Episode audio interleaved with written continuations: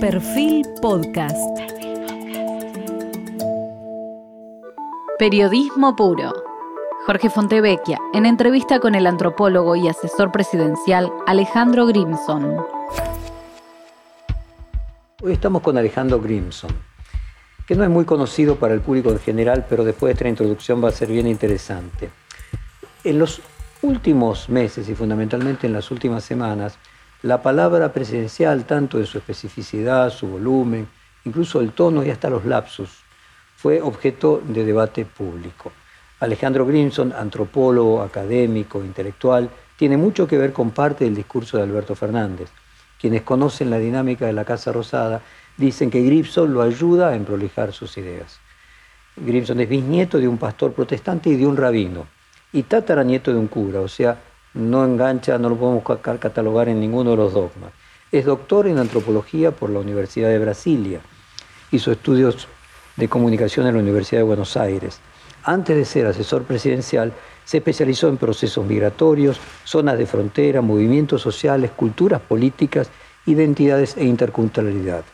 Es investigador principal de CONICET y docente del Instituto de Altos Estudios de la Universidad de San Martín.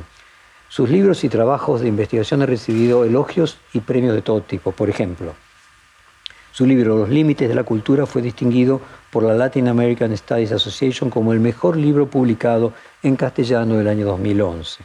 Con su libro Mitomanías Argentinas propuso un modo de abordaje crítico del sentido común a partir del cual incluso hizo un programa de televisión. También publicó La Nación en sus Límites, Interculturalidad y Comunicación, y compilaciones como La cultura de las crisis latinoamericanas, por el que recibió el premio otorgado por el Estado argentino Bernardo Hussein. Dictó conferencias y cursos en numerosas universidades, tanto de la Argentina como del extranjero. Su texto, sobre el que va a haber mayor resonancia en esta entrevista, es ¿Qué es el peronismo?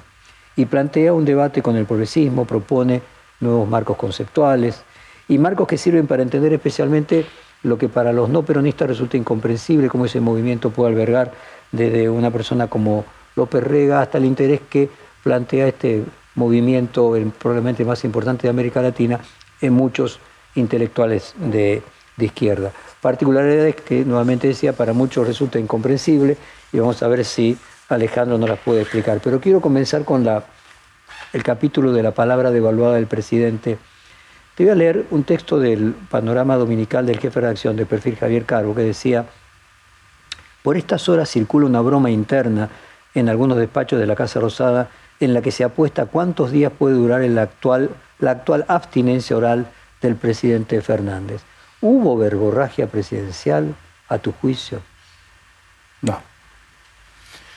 No, a mi juicio lo que pasó en las últimas semanas, el presidente dijo una frase por la cual pidió disculpas.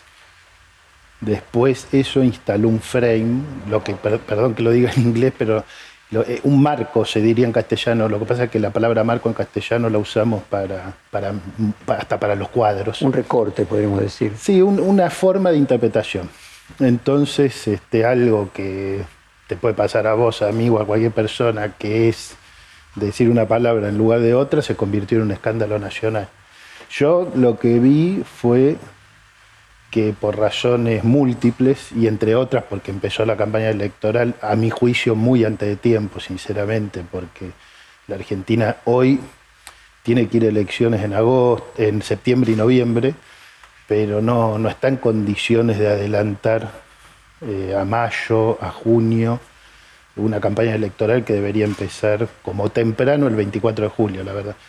Creo que eso tiene mucha incidencia porque cuando vos miras cualquier encuesta, obviamente eh, dentro de lo que es el Frente de Todos, eh, Alberto Fernández sigue manteniendo un aporte eh, sustancial, sigue siendo la, la, figura mejor vista por la sociedad del Frente de Todos. Obviamente que Cristina Kirchner tiene un apoyo muy importante que lo conocemos y que es crucial en el frente del frente de ah, todo. vos lo que decís es que la diferencia entre negativas y positivas de Alberto Fernández comparado con todos los demás eh, hay, un aporte, hay un aporte que es decisivo para el proceso es más positiva claro, que la de Cristina Kirchner.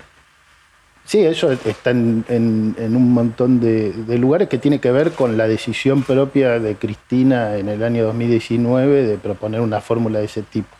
Yo creo que en ese sentido eh, hay una intención de algunos sectores de a Alberto Fernández. De a Alberto Fernández y creo que eso no, no va a tener eh, mayor repercusión, más allá del mundo, obviamente, en el mundo político, periodístico, todo tiene repercusión porque son las comidillas de todos los días, pero yo creo que la sociedad, a mi juicio, y esto tiene que ver con cosas que he planteado en distintas oportunidades, yo creo que la sociedad evalúa procesos más largos y evalúa, tiene mucha, le da mucha importancia a la relación entre la experiencia real te vacunaste o no te vacunaste, hay inflación o no hay inflación, el salario le gana, la inflación o no le gana. O sea, esas, esas son las grandes preguntas.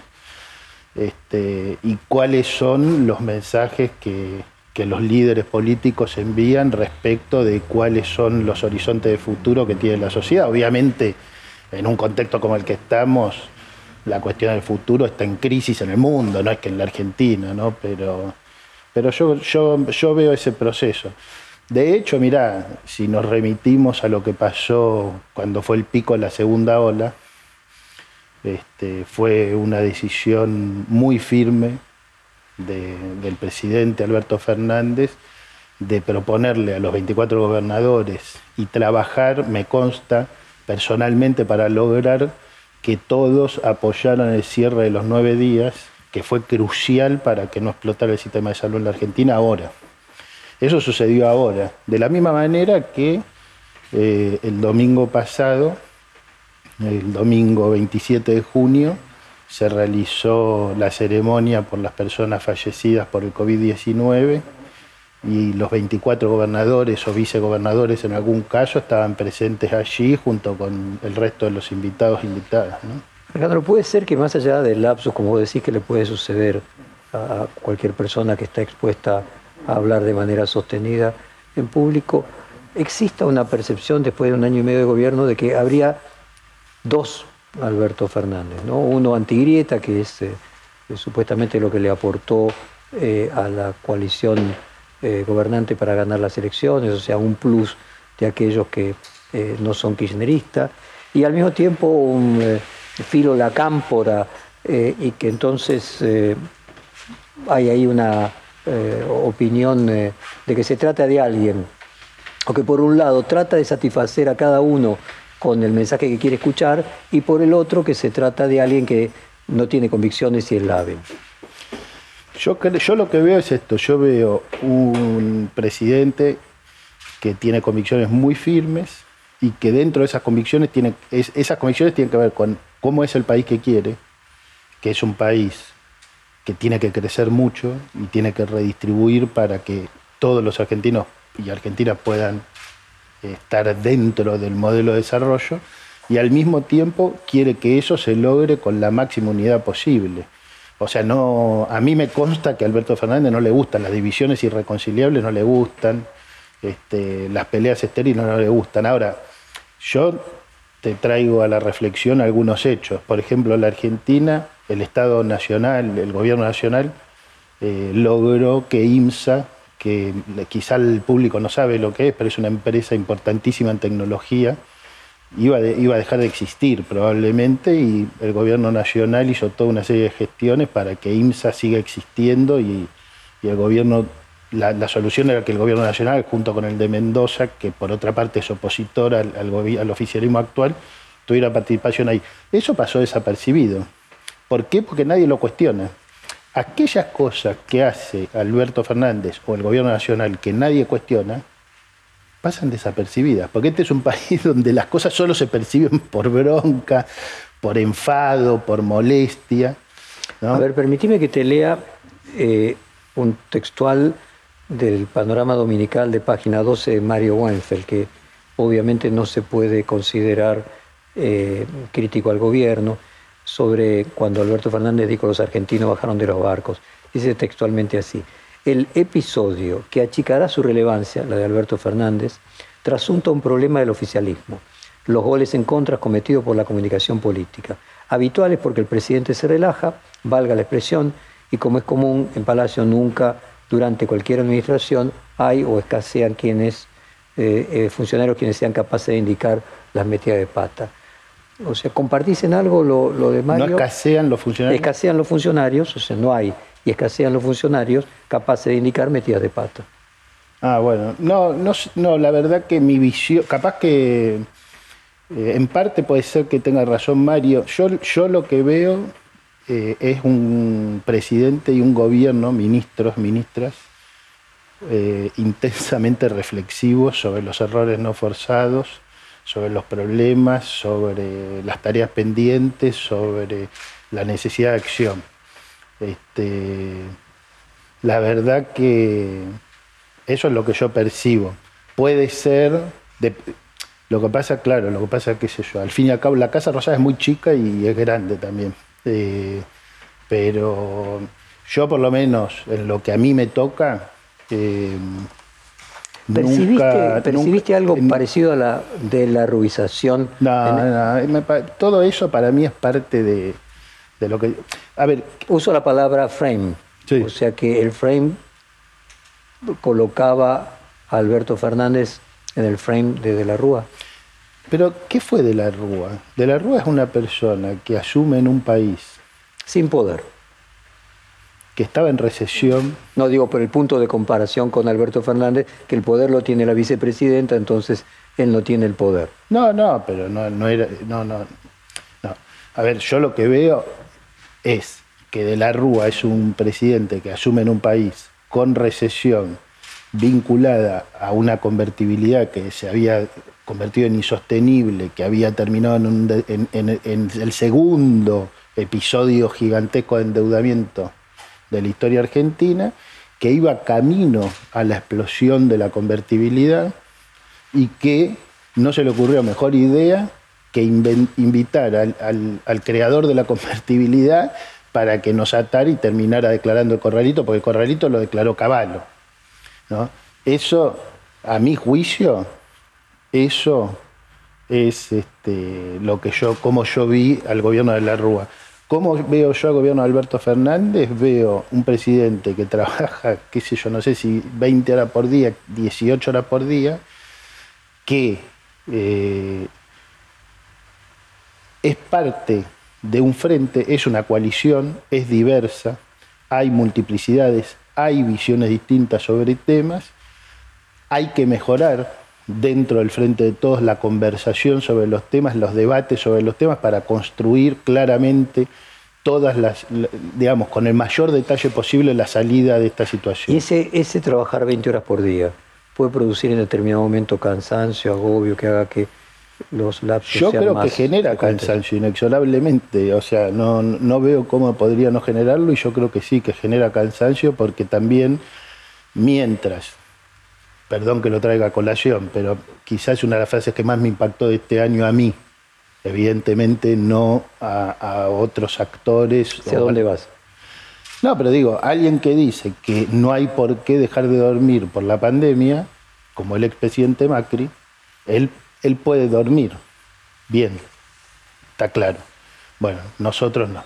La verdad que nosotros no podemos dormir bien. Para nosotros el tema de la pandemia, que se nos cayó encima, y que también hay un frame, hay otro frame, que es, quieren instalar que la pandemia es culpa de Alberto Fernández. Yo te digo, cuando vos lees alguna noticia pareciera que la pandemia es culpa de nuestro gobierno. Es ridículo el nivel de localismo, no sé qué palabra usar exactamente porque es difícil encontrar la palabra, porque es casi un nacionalismo tonto, un nacionalismo eh, ignorante de lo que está sucediendo en el planeta. Ese nacionalismo ignorante de lo que sucede en el planeta intenta instalar la falsificación de que nosotros eh, produjimos la pandemia, yo qué sé. Nosotros nos cayó una pandemia sobre la cabeza y todo el gobierno trabaja 24 horas para ver cómo sobrellevar de la mejor manera la situación con la multiplicidad que implica sobrellevar la situación de la, pandemia. Obviamente eso genera eh, cansancio y es importante poder tomarse los momentos para retomar aire y, y Alejandro, el diario La Nación dijo que vos viajaste con el presidente a Salta y ahí citaba eso textualmente lo, porque Grimson lo ayuda en prolijar las ideas. ¿Cuál es tu rol con el presidente? ¿Cuál es tu aporte?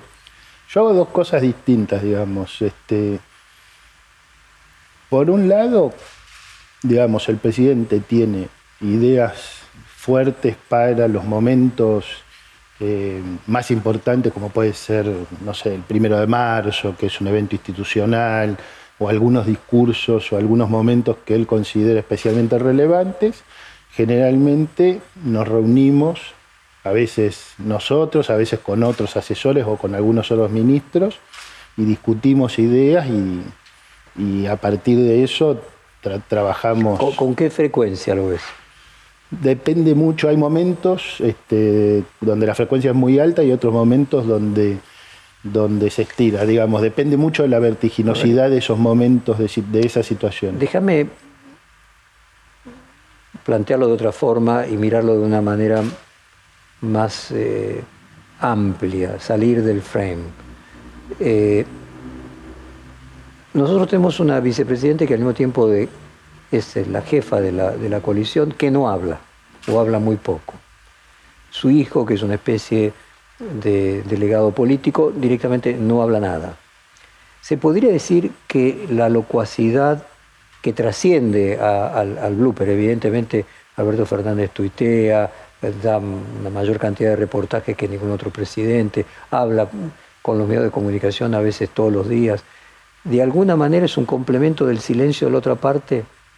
No, no lo veo así. Yo este, nunca había formado parte o colaborado activamente con un gobierno, pero sí tengo un recuerdo muy fresco que por lo menos la gente de mi edad o más lo debe tener, que es que Alberto daba muchísimas entrevistas durante el gobierno de Néstor cuando él era jefe de gabinete. Es decir, siempre fue, eh, cuando estuvo en función, como jefe de gabinete o como presidente, una persona con muchísima exposición.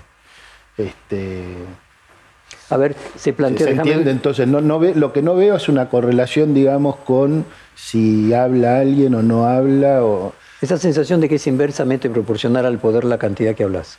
No, no, no. No, no yo creo que eso sería que si Alberto habla mucho, tiene poco poder. Yo creo que Alberto es el es claramente el presidente que fue elegido por los argentinos y toma las decisiones eh, en cada uno de los momentos. Yo insisto, vos me preguntaste si yo veía un presidente con un poder erosionado, yo no veo ese presidente, yo veo un presidente que está eh, muy activo, tomando decisiones y pensando en la solución de, por ejemplo, de todas las compras de vacunas que se están realizando en este momento, la discusión de todos los contratos, la discusión de cada una de las gestiones, intentar apurar, intentar impulsar la negociación con el, con el Club de París, como fue el caso a partir del viaje que hizo a Portugal, España, Francia, Italia, y la, la comunicación que tuvo después con la canciller Angela Merkel. Eh, y así podríamos seguir, y como te decía, decisiones sobre el tema de las restricciones o los nueve días o las aperturas que se puedan ir generando. Yo, yo veo que es un presidente que está tomando las decisiones. Ahora, permitime, por lo menos, hablar sobre el frame que hacen una parte de los medios de comunicación con la figura de que la carencia de poder del presidente y del desplazamiento del poder al vicepresidente lo verifican como un títere eh, y que es una palabra repetida. Más allá del carácter connotativo que, tiene de, ridiculización, puede ser que haya una actitud de Alberto Fernández de sobreactuar eh, una empatía con la, con la vicepresidente. Yo creo, yo creo que ese frame que vos planteás tiene que ver con lo siguiente. Lo que intentan desde antes, desde el momento en que Cristina Kirchner propone la fórmula presidencial Alberto Fernández Cristina Kirchner, desde ese momento hay una operación política montada que en este momento está llegando a un punto muy alto, que es intentar generar una disputa entre ellos dos. ¿Por qué? Porque el intento o sea, porque Alberto Fernández, justamente por esa capacidad de llegar a un sector un poco más amplio de la población, permite construir una salida de esta situación con una polarización un poco menor o con menor polarización. Y eso a los sectores más radicalizados de la oposición, obviamente que los perjudica en la medida en que se reducen sus chances de competitividad electoral. Yo creo que por eso hay claramente una operación para desgastar a un presidente que, y no lo van a conseguir, a mi juicio no lo van a conseguir. Yo creo que en ese sentido eh, Cristina Kirchner es muy claro, aunque ella, digamos, ella ha hablado pocas veces, pero ha sido muy clara también las veces que ha hablado. Y yo creo que el gobierno habla, un gobierno habla fundamentalmente a través de sus acciones y de sus decisiones. Y creo que no es un gobierno que se haya caracterizado por pocas decisiones, o sea, reestructurar la deuda privada en legislación extranjera, de la manera que se reestructuró, lograr dar los medicamentos gratis o hacer el PBU para las, comunicaciones y las TICs, o un montón de decisiones que se tomaron, como se están tomando hoy, las decisiones de reabrir paritarias para mantener la decisión de que el salario le tiene que ganar inflación son decisiones enormes, como traer la cantidad de millones de vacunas que se están trayendo y firmar el contrato que se firmó hace pocos días con nuevas, este, nuevos proveedores o proveedores anteriores con los que ya no había más contratos vigentes. Son muchísimas decisiones. Yo creo que los gobiernos hablan a través principalmente de sus decisiones y creo que en ese sentido es, una, es un tipo de operación que en el mediano plazo no va a funcionar. Déjame plantear un frame. Eh, a quien le toque gobernar en la Argentina no va a tener buenas noticias para dar. Llevamos 10 años de decadencia económica, viene una pandemia. Eh, y por lo tanto, eh, uno podría decir que tanto el vicepresidente como el presidente se tiran la pelota. La vicepresidenta diciendo yo no gobierna, el que gobierna es él, y él diciendo con actos o tácitamente, eh, no es culpa mía, ella no me deja. O sea, puede haber una intencionalidad en esa sobreactuación de la empatía con Cristina Kirchner por parte de Alberto Fernández y al mismo tiempo una intencionalidad en el silencio de Cristina Kirchner de que frente a la dificultad del gobierno y del resultado cada uno coloca como un paraguas de existencia del otro? No, Alberto Fernández tiene plena conciencia de que es el presidente de la nación y que las decisiones son de su, de su responsabilidad particularísima. O sea, en ningún momento jamás he visto una intención de desresponsabilizarse de sus decisiones. Creo que claramente la inmensa mayoría de las decisiones estuvieron en el camino correcto, en un contexto calamitoso, y que por supuesto puede haber errores y muchísimas cosas para corregir eh, ¿Y en el caso de ella? No sé, porque yo no, no, no, he interactuado con ella, pero digamos... Eh, pero ¿no notas que por momentos eh, una parte importante de la sociedad encuentra síntomas de una empatía de Alberto Fernández con Cristina Kirchner mucho mayor a la, esperada, a la que él tenía? no, no, por eso te vuelvo a insistir. Creo, a mi juicio, había una expectativa desde antes de la elección de que Alberto Fernández hiciera algo que no iba a hacer, que lo anunció durante Se imaginaban un Alberto Fernández que no existía, decís vos. Inventaron a Alberto Fernández que iba a traicionar a Cristina Kirchner y ese Alberto Fernández solo existía en la cabeza de un grupo de personas poderosas de la Argentina y eso no pasó ni va a pasar y eso los defrauda a ellos porque esperaban algo que no va a suceder nunca. Eso no quiere decir que Alberto Fernández no asuma plenamente la responsabilidad de su cargo y de sus acciones y de las decisiones del gobierno. Pero lo que pasa es que la gente que produce este frame es gente que ya produjo una cantidad de otros frames y podemos repasarlos. Y te digo algo, ¿son dañinos estos frames? Sí, porque están, eh, intentan lastimar a un gobierno elegido por las urnas, que es un gobierno profundamente democrático, es un gobierno que está intentando eh, amortiguar una situación, como te decía, catastrófica. Ahora, al mismo tiempo, desde esas mismas usinas se producen otros frames que producen muertes. El ejemplo más elocuente es la campaña sistemática que desplegaron contra las vacunas y que la siguen desplegando. Ahora, yo la pregunta que no tiene, la respuesta es muy difícil, es imposible. ¿Vos que hay una campaña para que la gente no se vacune?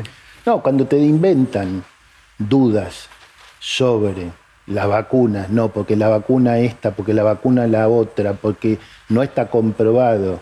Vos tenés, vos tenés el ANMAT, tenés una ministra de salud, tenés comité de expertos, tenés el Comité Nacional de Inmunización. yo pensé que vos ibas con el camino de los frames a que si luego se corroboran no ciertos, se desprestigia a quien los propala. A veces sí, yo creo que sí, por eso, eh, por eso, digamos, el Frente de Todos ganó la elección, digamos, porque si no, no hubiera ganado la elección. Imagínate que con esos frames es la misma gente que inventó el frame de que Cristina Kirchner era responsable de cosas atroces en 2015 que se demostraron falsas. Es gente que la, la puso en el banquillo de los acusados por la causa del dólar futuro por una supuesta traición a la patria, una cosa desopilante. O sea, han hecho cosas desopilantes. Pero la verdad también admitamos que no hay un desprestigio automático de los falsificadores de frame, sino que muchas veces producen este, situaciones de erosión. ¿Y por qué crees que no existe ese desprestigio? Y yo veo una sociedad que tiene dimensiones o sectores muy amplios que tienen perspectivas críticas hacia los medios que consumen y también veo una sociedad, eh, un sector de la sociedad argentina que a mi juicio tiene una combinación de dos vectores. Por un lado hay un vector muy antiguo en la Argentina, que es el vector del antiperonismo, del cual podremos hablar más adelante si querés, pero que todos lo conocemos, que tuvo expresiones increíbles desde el viva el cáncer hasta este, la, metáfora que se usó después del año 55 de la extirpación del peronismo. Eso, eso eran los que se llamaban ellos mismos democráticos, querían extirpar una parte política de la sociedad argentina. Eso existió siempre en la Argentina y fue un porcentaje relevante. Ahora, en pandemia, vos lo que tenés es una combinación muy grave donde por muchas razones muy lógicas vemos una sociedad que está irascible, que está susceptible, que es una metáfora que tiene un costado que tiene que ver con la pandemia, porque no sé si sabes que los epidemiólogos consideran que cuando aparece una pandemia, susceptibles somos todos los que no nos contagiamos o no nos vacunamos. ¿Cuántos susceptibles hay? Bueno, todos los que no se contagiaron, no se vacunaron, son susceptibles de contagiarse. Acá hay un nivel de susceptibilidad social y política impresionante. Y podemos analizar muchísimas escenas. Pues es que la pandemia potencia al paroxismo la polarización. Sí. Como, como... Nada más que lo que digo es que no es ya la polarización que veíamos antes, sino que es una polarización donde es una polarización a flor de piel. La veo, yo la veo una polarización a flor de piel, la veo un nivel de irascibilidad impresionante. Vuelvo a repetir, tomás el acto del día 27 de junio, un acto de Estado, se leen poemas de distintos autores, autoras, músicas de distintas personas, músicas universales como Johann Sebastian Bach, están todos los gobernadores y gobernadoras, está, lo puedo decir con nombre y apellido, está presente el jefe de gobierno de la ciudad de Buenos Aires, están presentes los gobernadores opositores, inventan que una persona cobró una cifra exorbitante que nunca cobró. Cobró el 10% de lo que dicen. Entonces, bueno, ¿y eso de dónde sale? O se ponen este, a gritar porque dijo una palabra la, persona. Bueno, déjame entonces saltar el cuestionario, ir a los medios y después continuamos con, con, el resto del cuestionario. Vos en tu cuenta de Twitter escribiste el Día del Periodista. Feliz Día del Periodista, quienes aman informar para construir una sociedad más democrática. Recordar a Mariano Moreno es saber que sin periodismo no hay nación. Ojalá la sociedad sepa distinguir el trabajo periodístico de los contadores de cuentos de odios. ¿Te preguntaste que en realidad el estilo de 678 triunfó y hoy hay un 876? eh, no, yo creo que, eh, digamos, bueno, 678, digamos, como la experiencia de un programa que la realidad no era un tema, el, acordatio termini no era fundamental. O sea que lo que importaba era, agredir al otro. Sí, sí, bueno, había, en realidad era más complejo, sería para discutir largo, digamos, ¿no? Pero me refiero a ese carácter. yo, creo, yo sí creo, te digo sinceramente, hoy haría falta una gran semiología ¿no? masiva de los medios masivos. O sea, discutamos cada noticia, veamos, a ver, cómo hacemos pedagogía de la lectura. Ahora, eh, yo creo que sí, como te decía antes, en 2015 eh, acusaron a la presidenta de la Nación y dieron por cierto, porque hicieron actos dando por obvio que eh, Nisman había sido asesinado, no sé, por, por alguna persona delegada por una cosa atroz, y eso lo dieron como un hecho. Ah, recuerdo incluso una columna en un diario importante donde alguien decía, los hechos, citaba la famosa frase, ¿no? Los hechos son objetivos, son indiscutibles, las opiniones son libres. Sí, muy bien, solo que lo que usted dice que es un hecho no lo es. No lo es, porque usted está afirmando que sucedió algo que no sucedió o por lo menos jamás fue probado y así sucesivamente. Entonces, cuando decimos los hechos son indiscutibles, bueno, tenemos que tomarnos muy en serio la... la, vos mencionabas que había un antiperonismo eh, visceral eh, que, venía, que venía de larga data Déjame entonces entrar en el tema de ideología del peronismo y después volvemos al presente, a, las, a la pandemia y a las elecciones. Emilio Perina, historiador, escritor, fue uno de los ideólogos detrás del discurso de Carlos Menem y antes de Arturo Frondizi. Sociólogos como Juan Carlos Portartiero, Emilio Dípola, tuvieron mucho, mucho que ver con el discurso de Raúl Alfonsín. Un antropólogo, y en tu caso, cuál es eh, el aporte que vos podés hacer a través de Alberto Fernández y qué le aporta un antropólogo frente a estas otras disciplinas que hubo anteriormente construyendo la palabra presidencial. No, no, igual no, yo la verdad que no, no jamás me compararía con las personas que vos acabas de citar, eh, por muchas razones, pero, pero bueno, más allá de eso, de que las comparaciones, eh, porque además creo que hay otras personas que aportan muchísimo eh, a pensar estas cuestiones que vos mencionabas en el, en el, gobierno actual. Entonces creo que, ahora, lo específico que creo que puede aportar eh, la antropología, además de visiones y convicciones políticas que son anteriores, la verdad que hay convicciones políticas mías que son anteriores a mis estudios, pero mis estudios sí están vinculados a la relevancia de comprender la heterogeneidad constitutiva de todas las sociedades ¿Esto qué quiere decir? Quiere decir que... Es el estudio de la complejidad.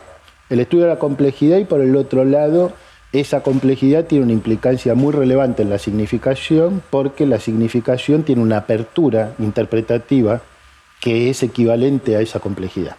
Es decir, si una sociedad, vamos a tomar un ejemplo, si una sociedad fuera uniforme y todos pensaran lo mismo, cosa que jamás pasa en las sociedades complejas, entonces vos decís una palabra, la palabra que sea, y todas las personas sienten lo mismo y piensan lo mismo. significante coincide con el significado. Correcto. Entonces, ahora vos decís en la Argentina, para, por poner ejemplos muy sencillos, decís la palabra Cristina o decís la palabra Macri y obviamente lo que sienten las personas que te escuchan son cosas muy distintas. Lo que sienten, lo que piensan, lo que recuerdan. Entonces, esto es un ejemplo puntual, digamos, pero podemos hablar de muchísimas palabras y cada una de esas palabras va configurando sentidos que están vinculados a cómo se fueron sedimentando resonancias de distintas épocas. Por ejemplo, para alguien muy joven, que nació en este siglo, quizá la palabra estabilidad es una palabra que no tiene otras connotaciones políticas, como seguro para vos y para mí tienen, que es una palabra muy ligada a los 90 no, estoy diciendo, pero es una palabra que está ligada a ese proceso. está connotada con su época, cada Está connotada con su época. En el caso argentino está connotada así. Que a nosotros nos pasa, a todos los argentinos, o a gran mayoría de los argentinos, nos pasa cuando escuchamos una canción o un poema que habla de alguien desaparecido, pero lo dice en un sentido muy distinto al que los argentinos le damos a esa palabra. Entonces, entender los sentidos que las palabras o los símbolos tienen para la gente y cómo circulan esos símbolos y cuáles cómo tienen, están enredados en las heterogeneidades dinámicas, además de la sociedad, porque esas heterogeneidades no son estáticas. La sociedad no es algo que sacar la fotografía del 2019, no, no, no, y, menos en estos tiempos que son tiempos enormemente vertiginosos. A ver, entonces salgamos de tu propio aporte con la antropología. Uno podría decir que Perina fue uno de los teóricos más lúcidos de la derecha, Portantiero y de la que mencionamos, trajeron las ideas de la socialdemocracia a la Argentina de la postdictadura. ¿Qué aportaría Alberto Fernández en esa discusión política, si querés, como capas geológicas? Yo creo que... O si lo tuvieras que explicar de dentro de 20 años. Yo creo que la evaluación que se va a hacer, eh, dentro, si vos decís dentro de 20 años, yo te diría dos cuestiones. La primera creo que cuando salgamos, cuando tomemos mucha distancia temporal de la pandemia, vamos a poder evaluar lo que pasó en estos años con una mirada histórica que hoy no podemos, cosa que a muchos nos ha pasado con la experiencia de Alfonsín. ¿No es cierto? Que quizá algunos de nosotros, yo personalmente era muy, muy joven, era adolescente, era muy crítico, además tenía convivencia familiar con un funcionario del gobierno de Alfonsín y discutíamos mucho, pero yo era muy chico, este, y hoy veo distinto la experiencia de Alfonsín. Eso no quiere decir que no tengan muchísimas críticas, pero la veo distinta porque la veo con, con muchas Pero lo que decís es que con el tiempo Alberto Fernández va a ser valorado más que hoy. Sin lugar a dudas, mucho de lo que hoy eh, no se sabe de lo que pasó en el mundo y lo que pasa en Argentina con la pandemia va a ser mucho más valorado lo que se hizo. Eso por un lado. Por el otro lado, creo que el gran desafío por venir es si en lo que viene ahora, que esperemos seamos optimistas por lo menos por un momento, pensando que las nuevas variantes no nos van a golpear de una manera tan profunda y que la vacunación va a avanzar. Si eso sucede y la Argentina puede entrar en qué? En un proceso que a mi juicio es lo que vino a hacer Alberto Fernández, que es a, a construir un desarrollo integral del país. La Argentina tiene unas posibilidades gigantescas, descomunales impresionantes. Podemos hablar de las capacidades productivas que tiene la Argentina distribuidas en todo el territorio nacional. La Argentina necesita normalizar la macroeconomía, que está en una situación muy delicada desde hace muchos años, y a partir de eso y junto con eso, y para lograr eso también, disparar un proceso de crecimiento apalancado sobre dos cosas.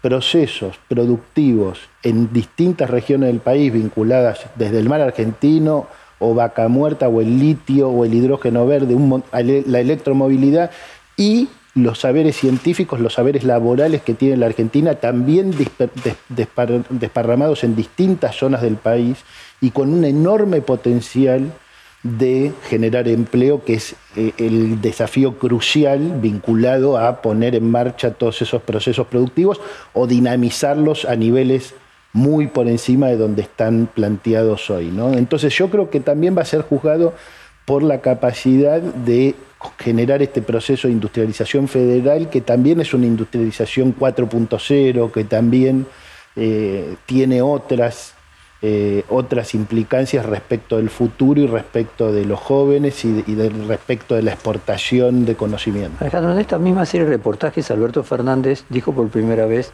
que él era socialdemócrata, y más cercano voy a leer a la cultura del hipismo que a las 20 verdades peronistas. Eh, ¿Hay algo que una la socialdemocracia, las 20 verdades, el hipismo, la cultura del rock, los 70?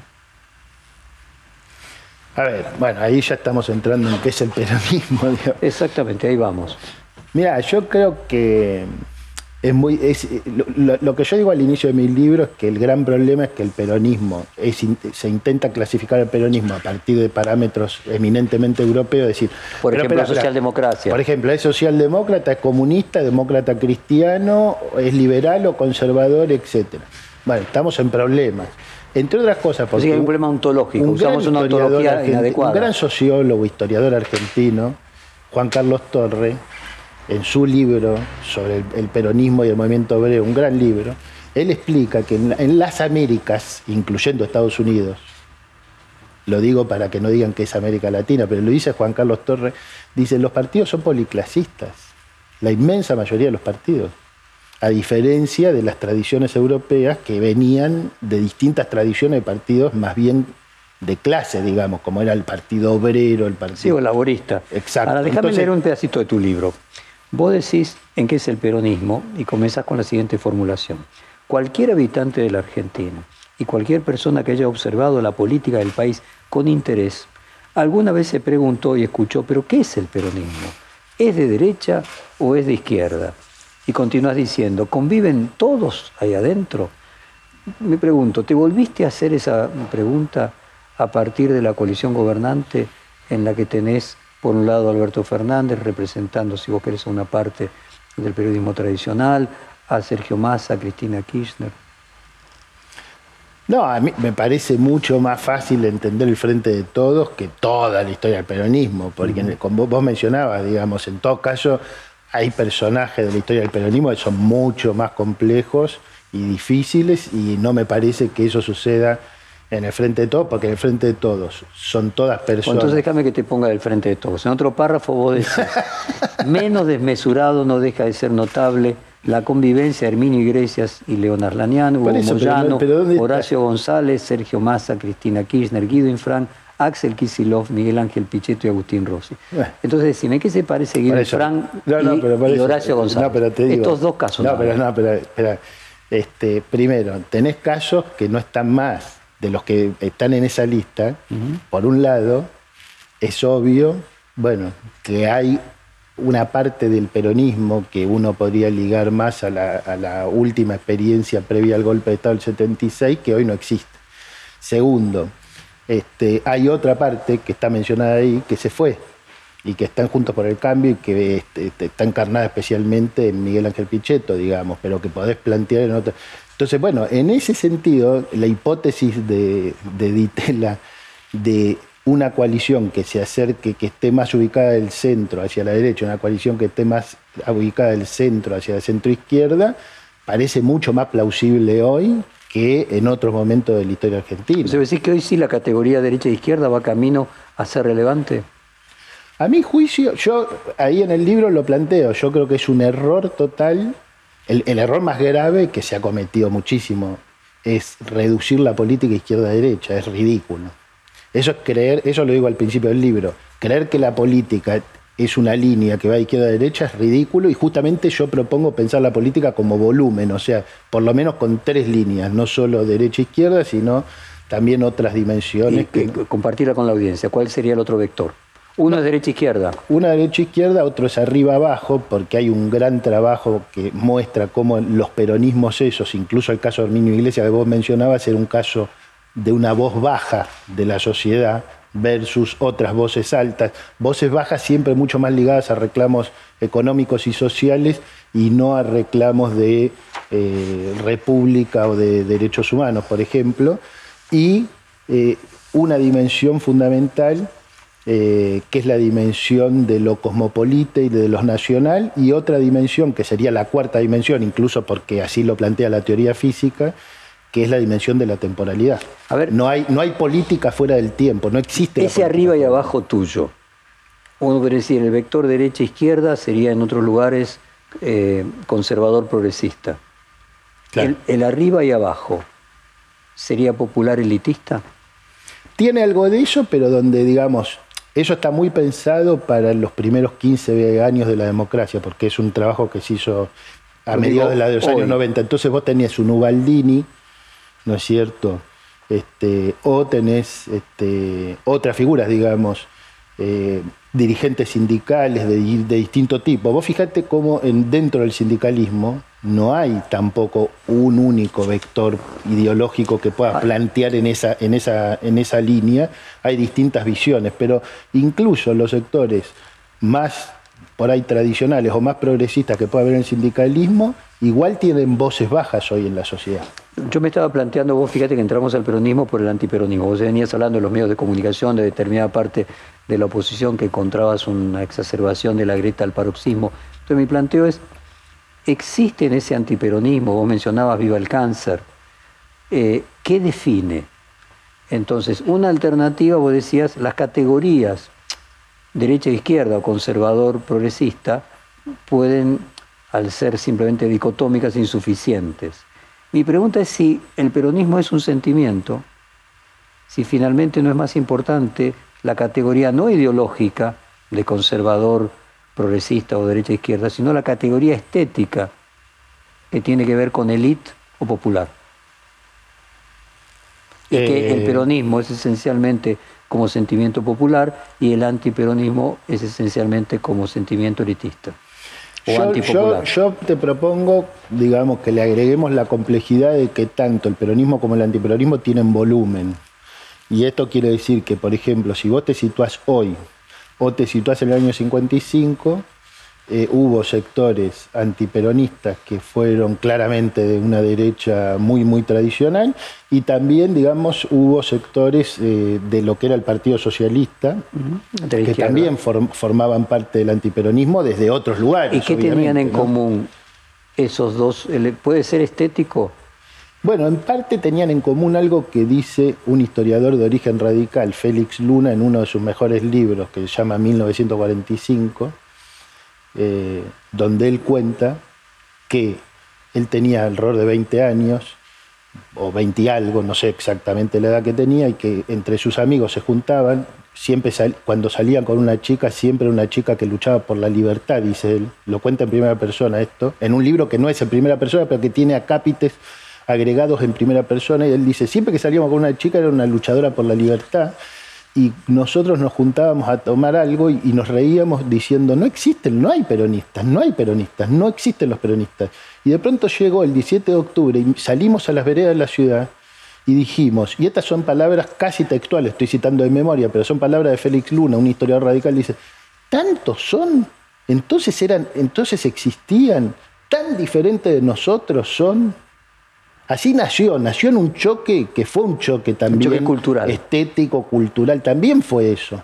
Ahora, ¿cuál creo yo que es el desafío que tiene la Argentina por delante para el futuro? Para el 2022, para el 2030, para el 2040.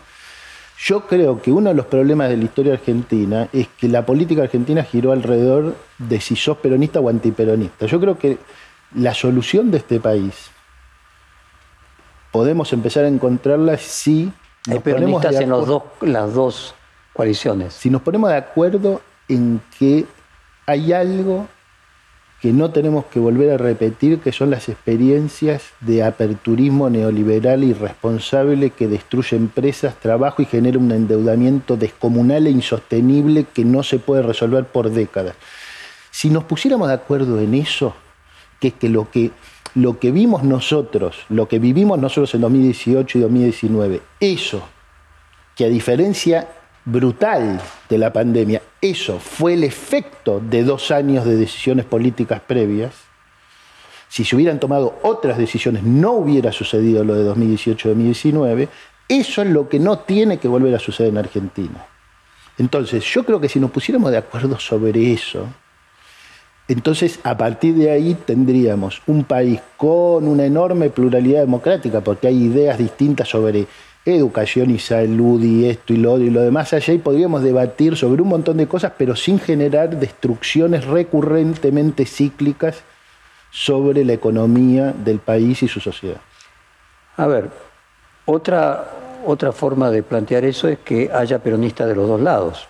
Entonces ya no, sea porque- peronista o antiperonista, no, sino porque no, no, no, porque yo realmente creo que porque casualmente el peronismo de Menem fue el que produjo lo que vos estás diciendo.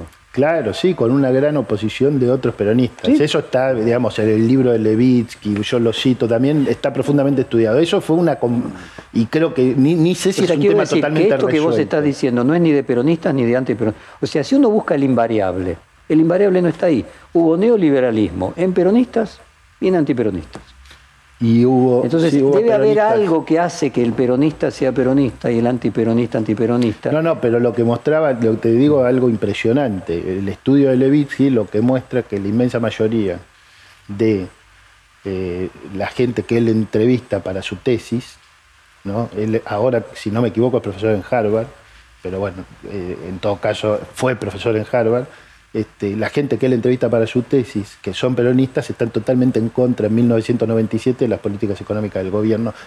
Lo cual quiero decir, simplemente quiero decir esto, es de un nivel de complejidad la Sí, discusión en sobre el la relación 97 entre todo el mundo estaba en desacuerdo, por eso perdieron las elecciones. No, igual la recesión empezó en el pero, en el, 98. ¿eh? pero en el 94 estaba mucha Bueno, gente a favor. 95. Bueno, ahí yo Ahora, tengo un capítulo le- sobre por qué ganó. Ahora, nada más te digo esto. Yo creo, acá hubo tres ciclos de endeudamiento brutal que terminaron produciendo una destrucción del aparato productivo y este, una destrucción de empleo y que terminaron con el aumento de la pobreza. Y esos ciclos estuvieron vinculados siempre al mismo tipo de decisiones políticas, de una apertura irresponsable de, de los distintos procesos, a lo que se llama el carry trade, etc. Yo, por ejemplo, a mí me parece terrible que un expresidente como Mauricio Macri escriba un libro y no se autocritique de lo que implicó el carry trade.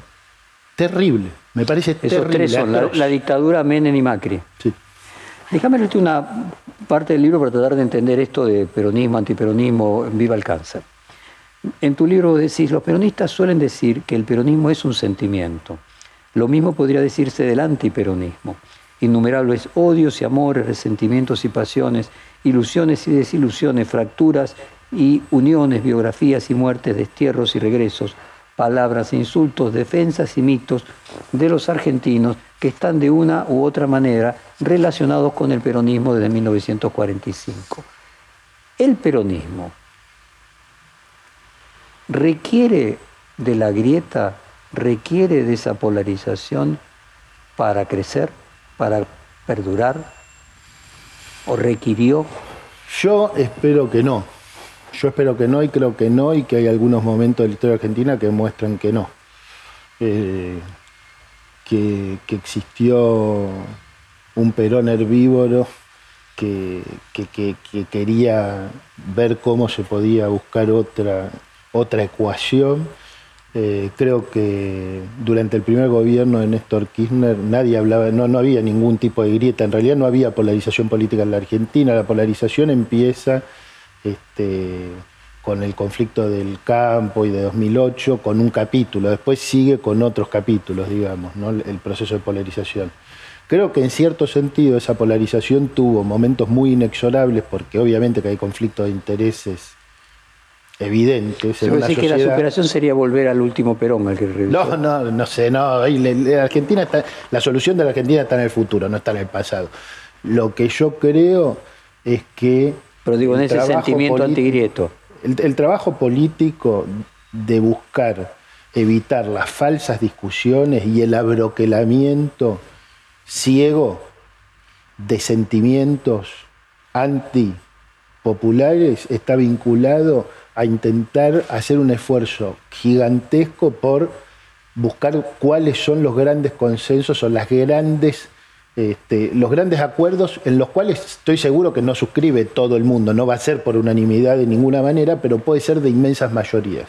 Yo creo que hay que trabajar para eso, para que haya un acuerdo educativo de las inmensas mayorías, que haya un acuerdo macroeconómico de grandes mayorías, acuerdo de desarrollo y sobre el tema de la deuda de grandes Entonces, déjame entrar, que nos está, estamos entrando en el tramo final, a hablar del futuro. Quizás la parte esotérica, vos en uno de tus libros te referís a, tu, a López Rega, en- creo que era de Entre Ríos, en un viaje No, yo hice mi trabajo de campo para mi tesis doctoral en Paso de los Libres en Corrientes y de pronto encontré, me empezaron a contar que bueno, había un centro de Rosacruz allí y López Rega iba y empecé a investigar y encontré un montón de imágenes, encontré fotos, encontré relatos que tienen que ver con una etapa de la vida de López Rega y una parte de su formación esotérica. Y una parte del peronismo en el sentido de que esoterismo sería como un transciencia, un tratar de inventar la cuadratura del círculo. ¿Hay algo en el peronismo? No, la verdad, que, la verdad que no lo veo como algo, Como un componente. como un componente muy relevante. Bueno, pues seamos un poquito esotérico en el sentido de que podemos pensar el futuro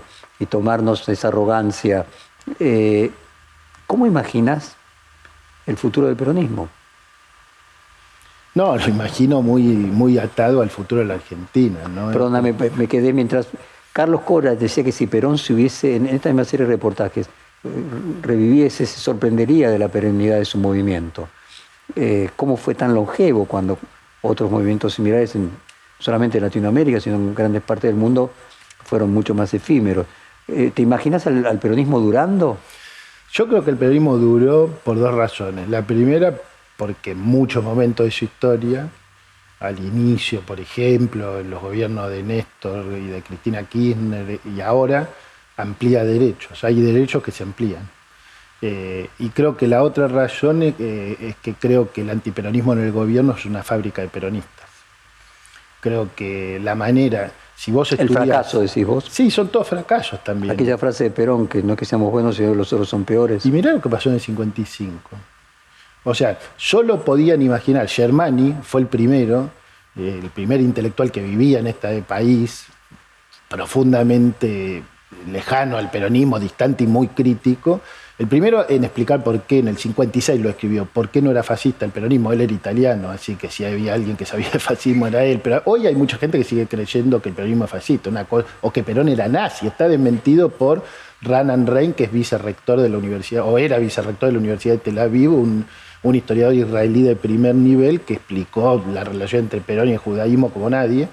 Eh, pero vos fijate lo otro que decía Germani. Germani decía, un texto brillante, dice, el desafío, ustedes lo que dicen es que hay que desperonizar, pero no se puede desperonizar gobernando como están gobernando ustedes en contra de la gente. La única forma de desperonizar es gobernar mejor que ellos, para la gente. Ahí está el resultado, está a la vista. Y siguiendo ese análisis, vos decís que hay peronismo para el largo por el fracaso del gobierno anterior de Macri? Yo creo que en la medida en que no entendamos eh, por qué existe el peronismo, es muy difícil que el peronismo nos siga eh, atrayendo muchas de las voluntades que buscan que haya un desarrollo de este país. Eh, explicarlo por qué existe. El, peronismo nace, el peronismo nace porque las élites económicas de la Argentina fueron incapaces de construir un proyecto de país que incluyera a todos los argentinos de Argentina. O sea, vos que tenías en la foto de 1940, 43, 45, esto lo explicaba Portantiero, junto con Murmis. Lo que vos tenés es un país en crecimiento, mucho crecimiento, sin redistribución. Un país que volaba y la gente vivía pésimo.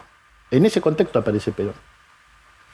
Entonces, que es lo mismo que después termina diciendo Germani. O sea, como ustedes no son capaces de gobernar mejor para la gente, la gente no se va a desperonizar. La gente que, pasó lo que pasó después, Germania en ese sentido vio algo que pasó 10 años después. Porque 10 años después de que Germania escribe eso, lo que pasa es que en vez de desperonizarse el, pueblo, la gente más humilde, se peroniza la clase media. Por eso después, digamos, la vuelta de Perón también está vinculada a eso por eso te digo que el antiperonismo gobernando es una fábrica de peronistas, porque termina pasando eso. Hay un chiste que lo conocerás, que, que mucha gente dice, ah, no, porque vos no, yo no soy kirchnerista de Néstor ni de Cristina, soy kirchnerista de Macri. O sea, Macri también produjo eso. Entonces, lo que digo es esto, es, el peronismo existe porque las élites económicas argentinas no fueron capaces nunca de construir un proyecto de país que incluyera a todos y todas. En la medida en que esa tarea esté pendiente, va a seguir existiendo el peronismo en alguna de todas sus formas y en todas sus actualizaciones que puedan existir. Yo estoy más preocupado estoy por la Argentina que por el peronismo, te, aclaro, digamos. Me parece que el peronismo es, el movimiento más popular que ha habido en estas últimas décadas, etcétera, y toda la importancia que tiene, pero que digamos, incluso si querés seguirlo a Perón, digamos, primero la patria. Primero la ah, patria. Entonces, primero la Argentina. O sea, el problema acá es cuál es el futuro de la Argentina. Siguiendo ese planteo, eh, lo primero que tendríamos que analizar son las elecciones de eh, noviembre de este año. Septiembre la paso y, y noviembre las elecciones. Vos viste que la mayoría de los oficialismos nacionales perdieron las elecciones que se realizaron durante la pandemia, hayan gobernado bien la pandemia o no, sean vacuna, antivacuna, ¿tenés temor de que la crisis que genera la pandemia y ese malestar que obviamente genera se asocie a la figura del oficialismo y pierda las elecciones ahora en noviembre? Yo no, no, descarto ninguna hipótesis, porque para mí en una crisis sanitaria y social, con esta dinámica política y esta irascibilidad, eh, hacer pronósticos electorales me parece un poco temerario, sinceramente. O sea, yo creo que si alguien viene acá, se siente y nos dice, Jorge, Alejandro, miren, va a salir así, nos está mintiendo seguro, pues nadie puede saber. Déjame conjeturar, si saliera que pierde las elecciones el oficialismo, ¿qué consecuencias crees vos que podría tener para el gobierno, para la Argentina, para el gobierno y para el peronismo? Mira, yo creo que hay el principio sobre el cual nos movemos es el principio que planteó Alberto Fernández, que dijo, yo prefiero perder una elección antes que tomar medidas demagógicas de aperturismo que terminen generando aún más muerte de todas las que ya tenemos. ¿no? Entonces, evidentemente, hoy vos tenés discusiones sobre los vuelos, sobre que tienen que volver libremente, la libertad de volver y de contagiar a todo el mundo. Vos decís, bueno, ahí están los que están promoviendo. Después acusan, es increíble, porque acusan al gobierno, primero piden aperturas y cuando esas aperturas las logran a las patadas o de la manera que sea, después acusan al gobierno de ser responsable de las consecuencias de esas aperturas o de esas supuestas libertades de contagiar libremente a no sé qué.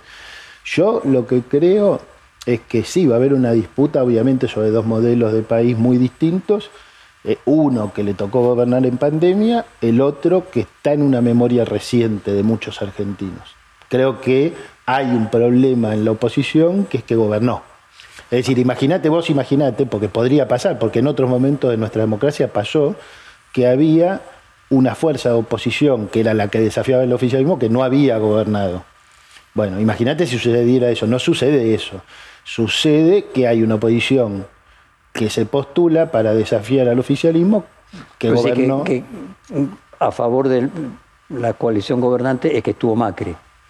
O sea, que Macri estuvo, que Macri está, que Macri conduce, que Macri decide, que Macri impregna eh, el conjunto de la oposición y que hay algunos que son, eh, hasta no sé cómo decirlo, pero eh, que intentan llevar a un extremo brutal las formulaciones más conceptuales como el poder dormir tranquilo durante la pandemia lo llevan a una exacerbación que es promover marchas anticuarentena, marchas de esto, marchas para contagiarse, acciones de todo tipo para erosionar, insultar, falsificar, acusar al presidente de la nación de cosas completamente falsas. Eso son cosas muy, muy graves. Bueno, eso es lo que está haciendo un sector de la oposición y yo creo que, y voy a trabajar para que ese sector de la oposición no se imponga porque creo que lamentablemente eh, debilitaría la capacidad de hacer las cosas que este gobierno vino a hacer y no pudo hacer por la pandemia. Última pregunta. Tenés que reeditar tu libro sobre el peronismo dentro de 10 años. Eh, ¿Cómo te imaginas que será ese contexto del peronismo? ¿Seguirá existiendo? ¿Será un partido que se dividirá? ¿Peronistas serán todos? ¿Será un...? El peronismo eh, en realidad el peronismo, igual que los grandes partidos socialdemócratas o demócratas cristianos o de otro tipo, o el Partido Demócrata de Estados Unidos, son partidos muy diversos políticamente. O sea, la idea nuestra de que la, la socialdemocracia de no sé dónde es un partido homogéneo, uniforme, donde todos piensan lo mismo, existe solo en la cabeza de alguien que no conoce el mundo el peronismo siempre fue diverso. No empezó siendo diverso ahora. Estaba John William Cook, fue diputado en el año 46. a ver, déjame poner estos términos. Uno podría hablar de una socialdemocracia, aquella que surge después de la Segunda Guerra Mundial en Alemania, con eh, todo el mercado que sea posible, todo el Estado que sea necesario, eh, y produce el Estado de bienestar. Y otra después de que cae el muro de Berlín y incorpora conceptos de lo que podríamos llamar neoliberalismo y pierde esas banderas del Estado de bienestar ahí hay dos grandes socialdemocracias, entonces uno ve una evolución de ese partido. Porque es una evolución de, uno puede decir lo mismo del Partido Laborista, ¿no? con el, New Labour, eh, que también en la misma época cae el muro de Berlín, el Partido Laborista se corre, incorpora ideas del neoliberalismo. ¿Imaginás al, al, déjame terminar la pregunta, al peronismo, y voy a usar una frase de Pichetto que él decía que la cámpora con los años se va a convertir en socialdemócrata, evolucionando hacia categorías que serían más comparables con la tradición europea?